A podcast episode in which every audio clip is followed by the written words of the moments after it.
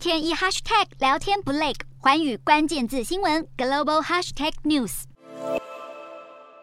摩根士丹利已经将今年全球成长预估调降到百分之二点五。经济研究部主管卡本特指出，这项调整是因为全球经济正在面临三重危机，包括供应链短缺、大宗商品价格上涨以及强势美元。而且呢，为了抑制高通膨，各国央行都在努力缩减需求。虽然现在通膨看似开始在降温，但是升息的全面效应还没有在经济中显现出来。中国第二季 GDP 萎缩，美国也陷入技术性衰退，欧元区更是因为天然气输送量大减，能源价格飙升，预计第四季经济将会衰退。中国部分从工厂订单量持续萎缩的状况就可以看出，消费者的需求正在快速转变，所有的产业都面临了很大的冲击，从服装、帐篷，甚至是节日用品，像是耶诞节饰品等等。海外的订单都在枯竭，而中国身为制造业枢纽，从这样的现象可以看出，全球面对通膨飙升，消费者没有钱消费，需求跟着迅速下降。澳洲最大银行之一的麦格里集团就表示，